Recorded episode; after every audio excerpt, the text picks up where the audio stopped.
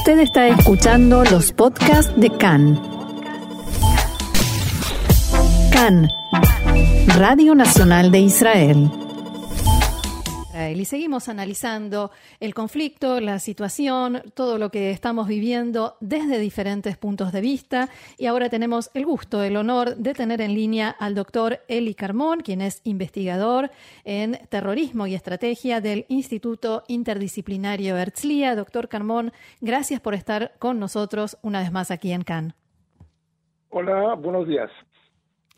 Shalom. Y bueno, eh, la primera pregunta es la siguiente. Jamás eh, nos queda claro que quiere unir varios frentes, aparecer como el Salvador de Jerusalén, eh, llenar vacíos que deja la autoridad palestina, vengarse, si se puede decir así, tomar su represalia por la cancelación de las elecciones. Pero, ¿cuánto tiempo le puede llegar a durar esto? ¿En qué medida estos logros, dicho esto entre comillas, son durables, son reales. Yo creo que ya estamos a la fin de esta operación israelí, que es eh, el resultado de un ataque eh, de Hamas por todos estos elementos que querían vengarse que porque no pusieron participar en las elecciones y ganar las elecciones serán seguros que van a estar en el poder en la autoridad palestina y en un primer tiempo hubo algún éxito en el senso que hubo eh, incidentes graves tanto en Israel con eh, ciudadanos árabes que eh, hicieron acciones violentas contra judíos y también una acción de elementos radicales israelíes contra ellos y también en Cisjordania. Pero creo que después de anteayer, cuando hubo un periodo de mucho, mucho, mucha tensión, eh, la situación es mucho más calma, mucho más estable entre las dos frentes. Entonces, eh, hay una presión internacional eh, importante tanto de la Unión Europea. Sabemos que la Francia ya preparó una resolución para las Naciones Unidas, para ese Consejo de Seguridad. Y los Estados Unidos, que hasta hoy, sosteniendo el gobierno de Israel, la, acción de Israel, tiene presión tanto interno, de la parte de elementos radicales dentro del Partido Demócrata, también eh, hay eh, elementos en, afuera, del, principalmente de la Unión Europea, que hacen presión.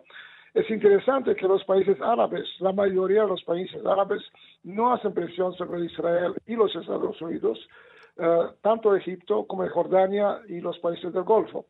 Pero creo que desde el punto de vista militar no se puede ser mucho más eh, en esta atmósfera de presión y también se ha llegado a, éxitos importantes militares. Pienso que, pienso que mañana, tal vez el sábado, habrá ya un cesar el fuego, que tal, vez no es la fin del conflicto, como sabemos del pasado, después del cesar del fuego, que no es una, un acuerdo, un acuerdo, eh, podrá haber un incidente, principalmente tiro de misiles de parte de Hamas o algún otro grupo en Gaza que pueden provocar una eh, acción israelí eh, contra estos elementos.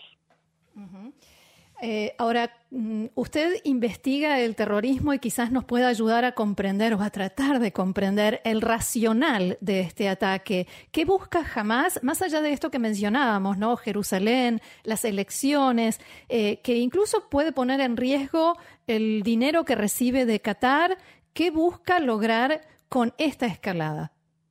La, cuestión de las elecciones, que eh, probablemente eh, daba una uh, expectativa, una posibilidad casi segura de tomar el poder en la autoridad palestina y también en la OLP, en la presidencia de la autoridad palestina. Esto es uh, de mucha importancia para uh, Hamas en un periodo cuando eran uh, en una situación de debilidad a causa de los aeropuertos muy buenos, importantes de Israel con los países del Golfo. Segundo, ellos tomaron en cuenta la situación eh, de debilidad política interna israelí. Hay un gobierno de transición por dos años. No es claro si habrá una coalición por un, por un nuevo gobierno. Entonces tomaron esta decisión que tal vez pueden llegar a resultados políticos muy importantes. Y estos, resultados ya aparecieron en los primeros días del ataque, como he explicado. Ahora creo que ya no pueden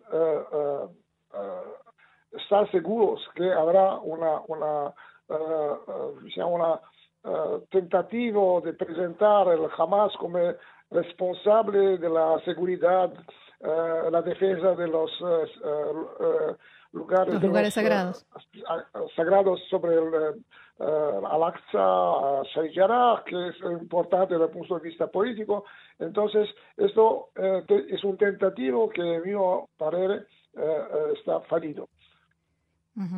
¿Y en qué medida la autoridad palestina queda más debilitada después de esto? Eh, fue muy debilitada porque la ah, decisión de eh, cancelar estas ah, elecciones por Abu Mazen, la, decisión de Abu Mazen fue tomada muy, muy tarde. Eh, también está ah, acusando a Israel por ser responsable, porque él no quería ser responsable por esta decisión, que era una decisión de debilidad interna dentro de la autoridad palestina. Eh, y también el hecho que hubo manifestaciones de elementos que eh, sostienen a Hamas, tanto en uh, como en las ciudades, grandes ciudades de la Cisjordania. Pero vemos que dos días atrás, cuando hubo las grandes manifestaciones en la Cisjordania, la autoridad palestina tomó el control a través de eh, sus propios miembros del Fatah. Muchas de las banderas que fueron allí ya no eran banderas de Hamas, banderas del, Fatah, y hay una evaluación que eh, al fin de este conflicto la autoridad palestina uh, arrestará a muchos de los elementos subversivos de Hamas responsables de las últimas acciones violentas, que son una amenaza directa a la estabilidad de la autoridad palestina. Bien, doctor Carmón, como siempre, muy claro y por supuesto que volveremos a molestarlo, ojalá en mejores circunstancias para ya analizar lo que pasó una vez que todo esto haya terminado. Así que muchísimas gracias y será hasta la próxima. Gracias a ustedes. Hasta luego. Shalom.